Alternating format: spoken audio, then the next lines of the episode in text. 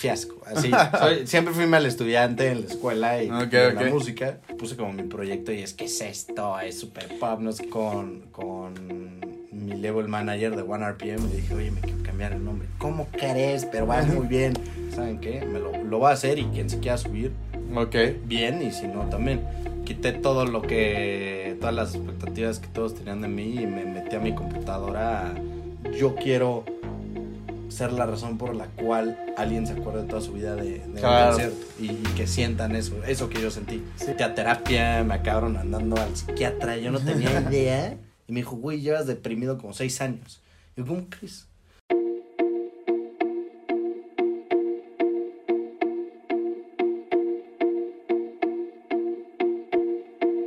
¿Qué onda amigos? ¿Cómo están? Bienvenidos una vez más aquí a un video de punto de quiebre y nos encontramos una vez más en la Ciudad de México y quiero recordarles que este video, así como todos los demás, están en Spotify para que también los puedan escuchar como podcast ahí en punto de quiebre. Vayan y chequenlo porque están todas las entrevistas que hemos grabado en YouTube, también están ahí, así es que vayan y chequenlo y ahora sí quiero este, presentarles a un artista que conocí este fin de semana porque también como vieron en el video pasado acerca de lo de núcleo emergente, que la neta estuvo muy chido, conocí muchos artistas, artistas muy talentosos, que ahí estuvo nuestro amigo Johan.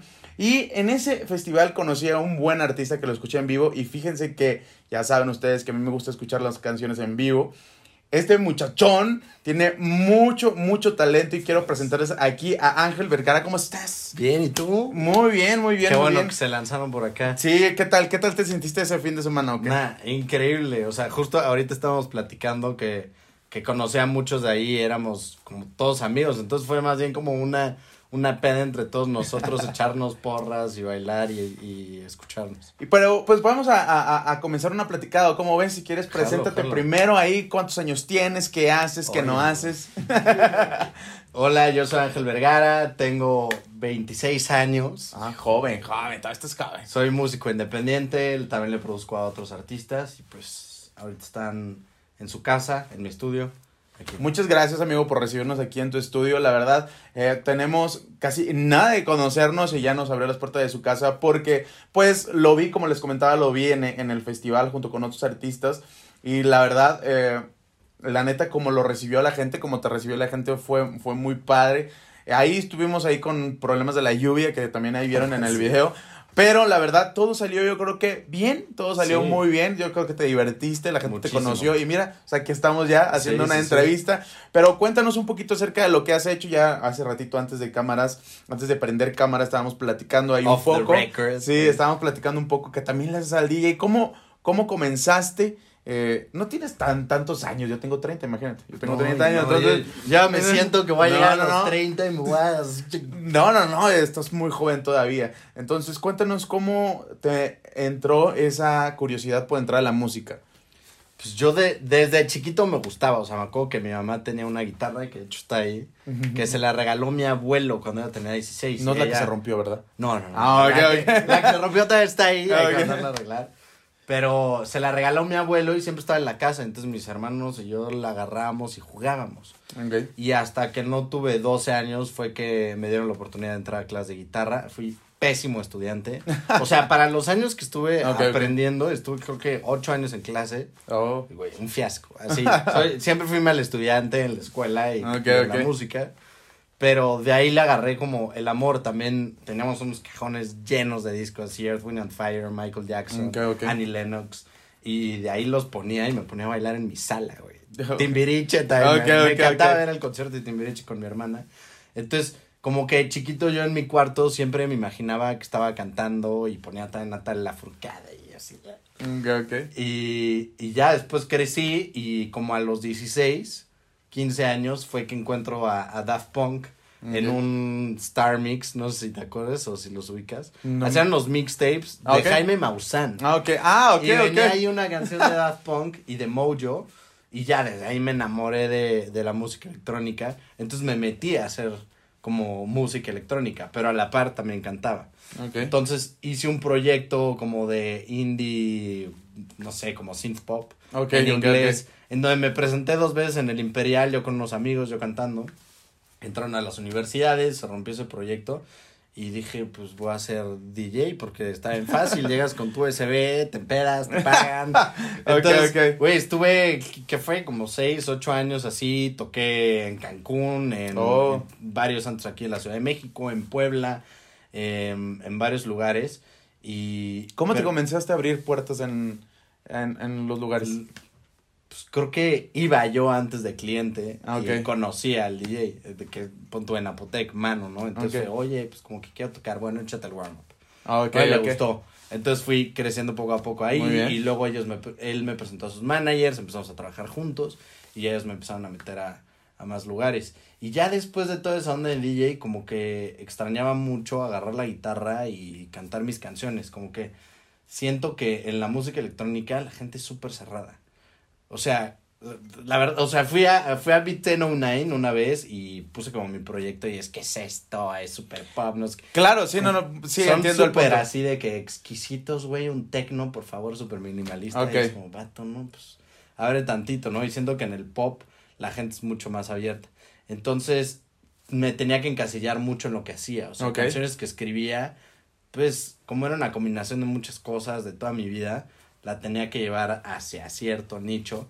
Como que te sentías que no te expresabas tanto como tú quisieras en la música, ¿no? sí. Electrónica. Entonces dije, ya, no quiero más. Entonces hablé con, con mi level manager de One RPM y le dije, oye, me quiero cambiar el nombre. ¿Cómo crees? Pero vas muy bien.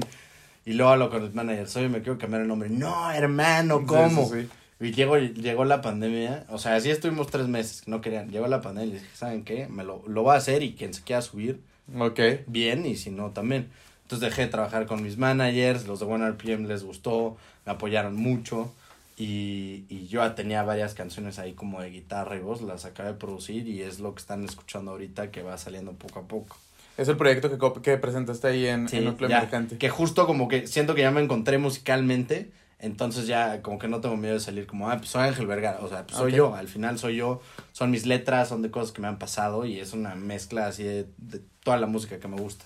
Fíjate, es una, hace, bueno, platicando yo con muchos artistas, creo que Derek Figueroa fue el que eh, estuvo aquí en, en, en este canal, un, un artista, cantante también ahí de música urbana, pero pues empezó cantando salsa y él, hablábamos acerca de la importancia de lo orgánico de la música, ¿no? En Sí. cuestión de que pues no se pierda el talento del cantar y todo eso, de que ahora es muy difícil las versiones en vivo, escucharlas sin tanto eh, autotune o todo ese tipo de situaciones.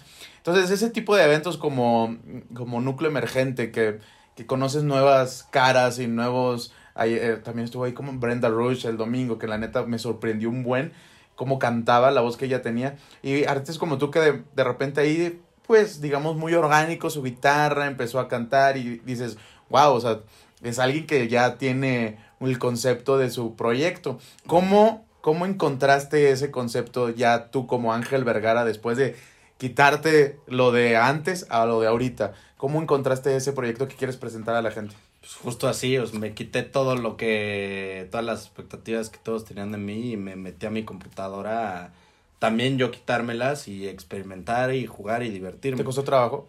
Un chingo. Sí. Sí, o sea, no, no en el sentido de quiero que suene así o no sé qué, sino eh, en nuestro ego así de no es lo suficientemente bueno o, o está mal, pero he encontrado que justo en esa línea en donde te sientes incómodo, pero suena bien la rola y no sabes por qué, pero es muy diferente a lo demás, creo que eso es lo que todos tienen que buscar, salirse de su zona de confort.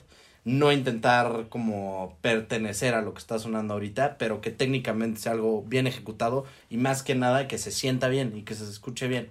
O sea, que alguien le escuche y diga, oye, sí, sí está cool la rola, no sé qué tiene, pero suena diferente, pero me gusta. ¿Cómo, ¿Cómo te has sentido ahora con este proyecto nuevo? eh, empezar a, a ganar una fanbase, como, como ganar a tus seguidores. ¿Cómo, ¿Cómo te has sentido? ¿Ha sido difícil? Sí. Yo creo que, mira, así lo he platicado con la mayoría de músicos en este canal y todos tienen un común denominador que obviamente la industria de la música es un monstruo, ¿no? Entonces, el poder eh, ganarte tu, tu, tu base, tu, tus fans, tus, tus oyentes, pues es- tienes competencia, ¿no? Ah, tienes competencia con otros géneros, tienes competencia aquí en México, tienes competencia con muchas cosas. Entonces, ¿tú cómo te has sentido en ese aspecto de empezar a abrirte camino tú solo en, este, en esta onda de la música? Creo que aquí lo puedo separar en dos. En la parte del, del business, Sí, claro. en la parte artística, porque ahorita, justo lo que decías de que es que ya hay mucho autotune en, en, en vivo y ya ha cambiado mucho la música porque ya también no hay tanta lana, entonces no puedes tener un equipo tan grande y tienes Claro. que hacer todo. O sea, esos cantantes de, an- de antes, así como Frank Sinatra, ya, ya no hay, justo lo platicaba con otro productor de España con el que estoy trabajando, que ya es más grande él, y sí me dijo, ya esas tesituras y esos vibratos y esa interpretación de échatelo en una toma, ya no existe. No, porque tienes que, que hacerte como de muchísimas habilidades. Entonces, sabes de todo, pero no eres bueno en una. Y, y bueno, separando esta parte del music business y en lo personal, creo que en, en lo artístico he aprendido como a deslindarme de muchas cosas y expectativas en el decir, hay muchas cosas que no están en tu poder. Claro. Y, y para muchos es feo, ¿no? El que les digas, chance si llegas, chance no, pero no depende de ti. Entonces, ah, para mí fue liberador, o sea, que no tiene nada que ver con mi capacidad de hacer música.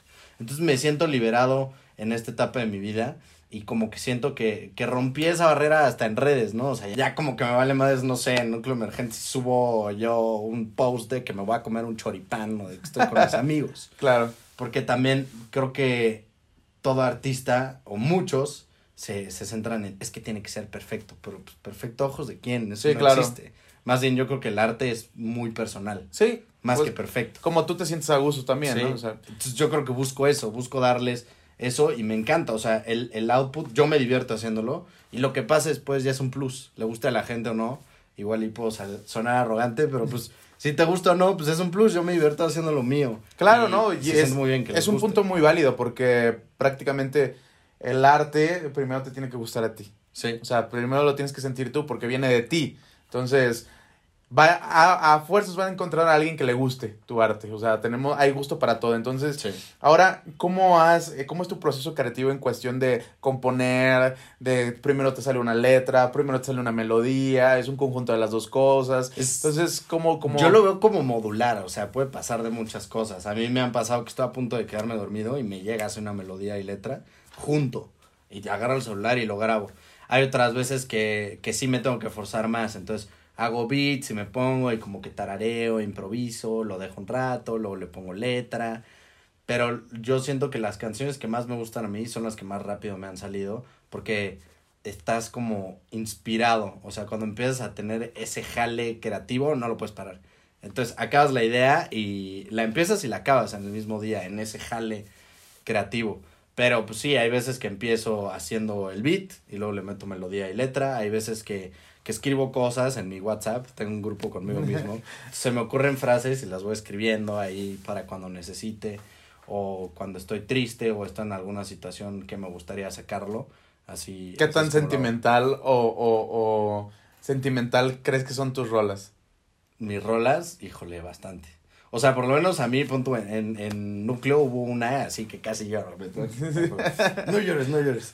Y ya, ¿no? Esa fue muy especial para mí. Pero yo creo que más que sentimentales son, son muy personales. o sea, porque todas cuentan una historia de algo que me pasó y todas las escribí para alguien y por algo. Entonces, también estoy, no peleado, pero no me gusta mucho así como, o sea, sí me han invitado y todas, son writing camps, pero es como, vamos a juntarnos a escribir porque tenemos que sacar rolas.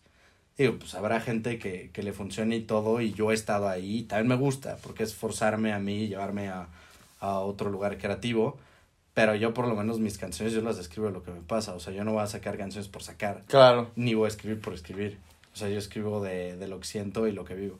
¿Y tú crees que, que, que es como un reflejo de siempre de, de lo que traes dentro? O sea, lo utilizas tu música y tu trabajo como, no sé, se escucha muy...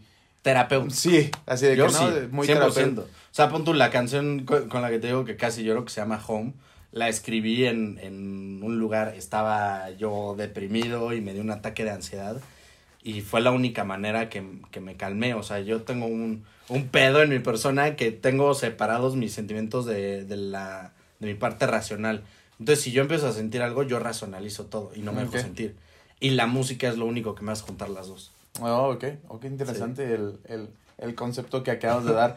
Eh, este, ¿Y cómo, cómo te has sentido este año trabajando? El, el año pasado, pues, fue crucial para muchos y yo creo que Sí. para ti también, lo acabas de comentar, porque, pues, para muchos ese, ese tiempo de la pandemia, de todo este rollo, pues, nos aisló, nos puso un encuentro con nosotros mismos. Sí. Entonces, em, con todos los artistas con los que, que he, hablado, me han comentado que fue como un parteaguas en sus carreras para detenerse, para pensar muy bien lo que están haciendo, porque decían que comenzaban el 2020 con todo, luego llegó la pandemia, los paró.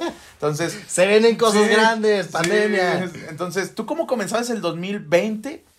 ¿Cómo lo terminaste? ¿Y cómo estás comenzando el 2021? Yo lo empecé con muchísimas dudas. Lo empecé justo queriendo terminar Ya, el proyecto, ajá, pero no lo había hecho. O sea, es algo que ya habíamos platicado y todos me dijeron no. Entonces, si no hubiera pasado la pandemia, hubiera pasado eventualmente, pero se hubiera Alargado. alargado. Y en pandemia, pues sí, encerrado, me dejaron con mi ego y elefantes en el cuarto con los que no pude más. Ok. Entonces tuve que pedir ayuda, entré a terapia y fue de, de deslindarme de todas las expectativas que tenía yo mismo de mí y de las personas que tenían de mí y fue como sanar a mi niño interno así. Claro, sí. Y, y tú como, como artista, si le queremos llamar independiente, ¿cómo le podrías o qué le podrías eh, aconsejar a una persona que a lo mejor pueda estar viendo este video y que tiene la, la inquietud de entrar a la música y que siente muchos temores, muchas inseguridades de, de saber, porque mucha gente, lo platicaba también con Pu, con un manager, que Sí. decía que el, el, una de, las, de los oficios con más depresión es el artista, ¿no? Sí. el ser artista. ¿Por qué? Porque le metes mucho empeño a una canción, porque le metes mucho trabajo a una canción y a veces no tiene la respuesta que tú esperabas, ¿verdad? Que eso es lo que tú dices, ¿no? La- las expectativas que a veces te, que te creas. ¿Tú qué, ¿Tú qué consejo le puedes dar a esa gente que quiere iniciar en este rollo de la música? Que a lo mejor tiene cierta inseguridad Sí. de voy a pegar, no voy a pegar, ¿por qué lo voy a hacer? Y todo ese rollo. ¿Qué, qué le podrías Yo creo aconsejar? que uno sería saber diferenciar el negocio de tu proceso creativo. O sea, si haces música para vender, vas a acabar decepcionado, aunque vendas millones. Claro. Siempre vas a querer más. Entonces, saber diferenciarlo bien y en tu proceso creativo hacerlo sin pensar que vaya a vender, hazlo libre y desde el corazón y ya cuando te toque pensar en el negocio, no pienses en si va a pegar o no. Piensa, con esta pieza que hice, ¿cómo puedo hacer que llegue a más personas? La otra yo creo que sería que a mí me funcionó es el resultado de, de tu música no define tus capacidades como artistas ni intelectuales. Hay muchísimas cosas que juegan a tu favor o no. Entonces eso por lo menos te, te platicaba, a mí me quitó un peso de encima. Entonces nada más ser constante, hacerlo desde el corazón, disfrutar el proceso, en verdad, cuesta un chingo de trabajo porque a mí también me pasa, eh, güey, va a pegar o no va a pegar, y nada más es callar esas voces, poco a poco lo tienes que lograr y ya pase lo que pase con tu música va a ser un plus. Y, lo- y ahora ya este, em- empezó el año, comienzas a trabajar en este proyecto.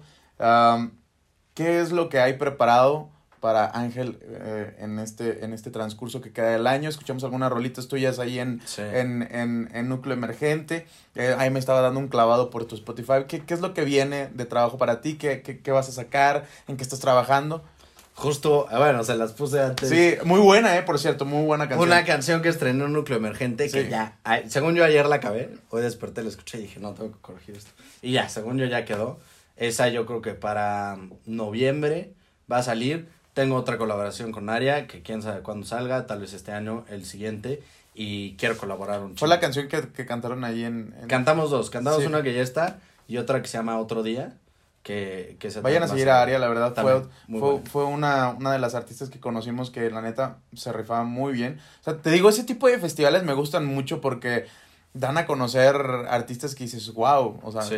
¿por qué no están donde deben de estar? O sea, se- o sea, ¿dónde estaban, sabes? O sea, porque Sí. A mí me gusta mucho encontrarme y toparme con, con artistas así orgánicos. Bueno, yo les llamo así orgánicos en Sí. cuestión de que lo hacen parecer como muy natural, ¿sabes? O sea, no tan producidos eh, vocalmente. Entonces digo, wow, son, son artistas que a mí me gustan en lo personal porque yo también soy una persona que me gusta la música, canto, yo también, entonces, Ah. sí, este... Sáquense la guitarra. Entonces, em, hay una, lo platiqué con Johan, por eso también eh, hice una buena amistad con Johan, con Sepia, no sé si conozcas a Sepia Brown, también te la les recomiendo para que la escuches. Sí. Eh, Sepia, saludos.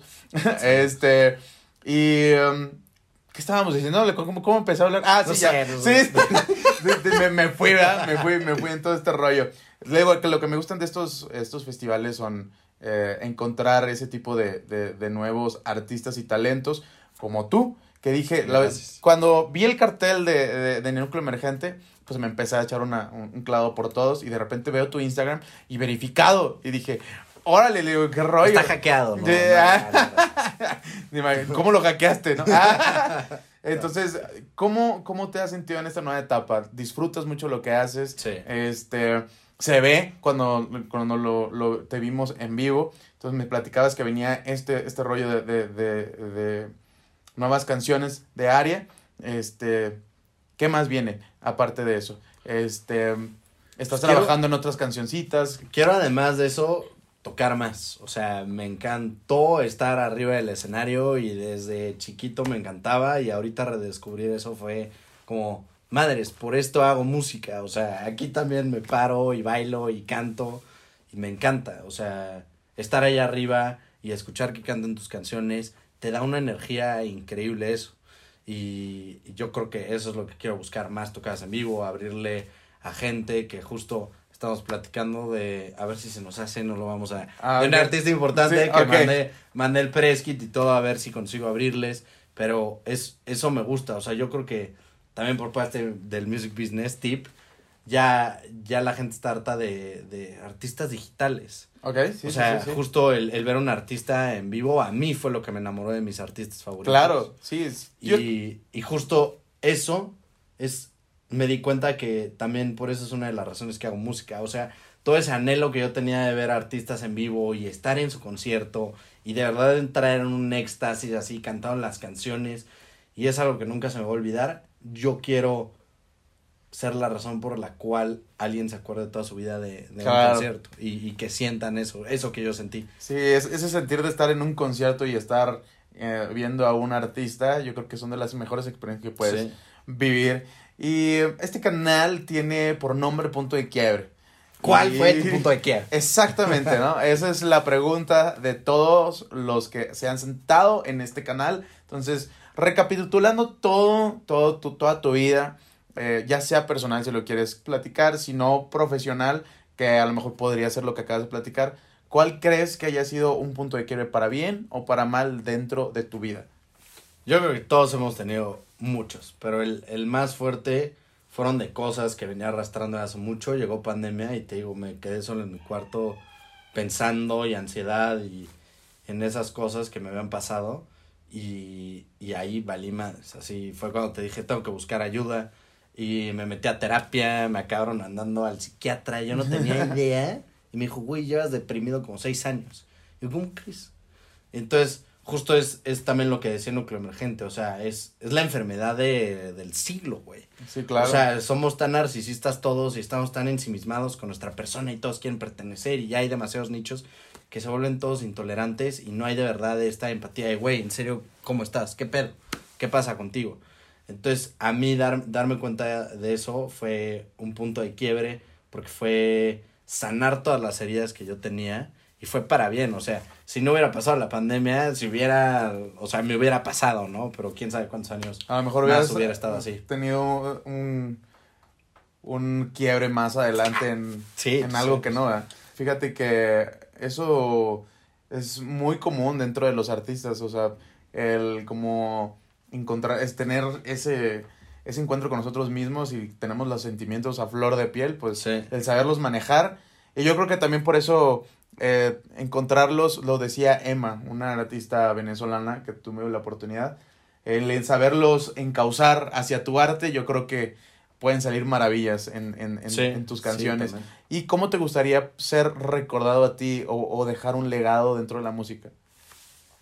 A mí, como yo recuerdo a mis artistas favoritos. O sea, momentos inolvidables, pero en vivo. Y también cre- creo que la música, o sea, pon tú, los cuadros adornan paredes, pero la música adorna el tiempo. Y yo quiero adornar el tiempo de las personas. Ay, qué, qué, qué buena frase se aventó. Eh, pónganle pausa, regrésenle y pónganlo en un tweet o ahí en un estado de Facebook. Güey, sí me vi muy acá de- los El cuadros, cine, pianito, el- entrando, los güey. cuadros adornan que las, las, las Las paredes, paredes. pero la música adorna el tiempo. Oye, muy buena, muy buena frase, la verdad. Seguro se lo escucha alguien. Tal vez, Tampoco- pero. tampoco está- soy. No, pero está, está, está, está muy buena, la verdad. Eh, yo, yo quiero eh, darte las gracias por darte este, Hombre, este, este tiempo de, de platicar. La verdad, Es un gusto conocer nuevos artistas, artistas emergentes que tienen mucho para dar. La verdad, vayan y chequen su Instagram. Ahorita vamos a, a dejarlos por aquí. Ahorita que él deje sus redes sociales, vayan a escucharlo porque tiene la rolita que nos acaba de escuchar. Yo, en lo personal, a mí me gusta mucho ese género. Me gusta mucho esa, esas rolas que las puedes escuchar tanto ahí en tus audífonos y te dan ganas de escucharlas en vivo, o sea, las vas a cantar con todo, a- a- con todo, todo tu corazón. Entonces, si quieres, deja tus redes sociales para que la gente te vaya a escuchar, tu Instagram para que te vaya a seguir. Si quieres ahí, déjalas. Este, me pueden buscar en todos lados como Ángel Vergara. En Instagram estoy como Ángel Vergara Music, Spotify Ángel Vergara, YouTube Ángel Vergara, ya saben, en todos lados. Así es es. un nombre poco común, pero Ahí va a estar apareciendo ahí abajo eh, las redes sociales. Y amigo, ¿algo más que quieras decir? Últimas palabras ahí para despedirte. madres, qué presión. Ya. Este, salgan de arriba, amigos. Salgan a echar el perch, así ya. Bueno, Sí. pero con tapabocas. Ya, sí, claro, se- seguimos en pandemia todavía, un poquito ya unos vacunados, vacúnense por favor. Sí. Entonces, este, apoyen a todos los artistas, este, emergentes, artistas nuevos, porque la neta tienen mucho que dar. Vayan y sigan escuchando sus rolitas, ahí vamos a dejar en la caja de comentarios, eh, su canal de YouTube, su eh, canal de Spotify, ahí en todas las plataformas digitales que estás subiendo sus canciones y estén al pendiente Y, de su Instagram. Bueno, eso también, que es muy importante que, que nos sigan, ¿no? O sea, el- Claro. el, armar una escena no solamente depende de nosotros, sino de ustedes, de todos los que ven. A veces somos muy manchistas y, eh, no conozco nadie en el cartel. Pero de verdad, de verdad, hay muchísimo talento en México. Dense una vuelta por cualquier evento que se encuentren donde hayan artistas mexicanos. Sí, porque sí, yo, yo en lo- como, le- como te comentaba y para finalizar este rollo, la neta, yo, a mí, yo fui a Núcleo Emergente, iba a ir de, em, ¿cómo se dice? De, de, de público, yo iba a ir de Ajá. público, yo iba a ver a Johan, Sí. ¿no? porque nunca lo había escuchado en vivo. Bueno, o sea, que se pone siempre a cantar cuando yo voy ahí a la Holy House, siempre se pone a cantar, pero nunca lo había visto arriba de un escenario cantando, ¿no? Porque no se había dado la oportunidad. Entonces dije, bueno, me voy a dar la vuelta, me registro. Y yo vi el cartel y pues la verdad yo en lo personal allá en Saltillo, pues también yo en mi rollo, pues no conocía yo a nadie, ¿no? Entonces me pongo a checar algunos y conforme van pasando los artistas me voy sorprendiendo de muchos desde el principio. Ahí también que he tenido contacto con algunos, digo, wow, qué rollo con estos brothers. Tienen todo el rock, toda la buena vibe. Luego te subes tú, luego se sube la otra chica que canto contigo. Luego se, lo, lo- no somos tan poetas, no somos poetas, no creo que se llamen esos brothers también. Que dije, wow, qué rollo, no los conocía, ¿no? Y escuchar la bandita en vivo cantar, dije, al chile necesitan, necesitan estar escuchándolos y o apoyándolos para que puedan sobresalir en su proyecto, porque vale la pena. Sí, vale la además, pena. En vivo, o sea, cantar con, con gente al unísono una canción es de las actividades donde más serotonina secreta tu cerebro. Claro. Entonces, vayan y escuchar así, te retumbe el bajo, también hace que secrete serotonina y dopamina. Claro, son de Es las como me- medicina. son o sea, de las me- medicina. mejores emociones que Sí. puedes eh, tener. Amigo, te doy muchas gracias por habernos recibido aquí en tu casa, en Gracias tu estudio. La neta, te deseo toda la buena vibe, toda la buena suerte Gracias. en tu proyecto. La verdad, tienes mucho para romperla.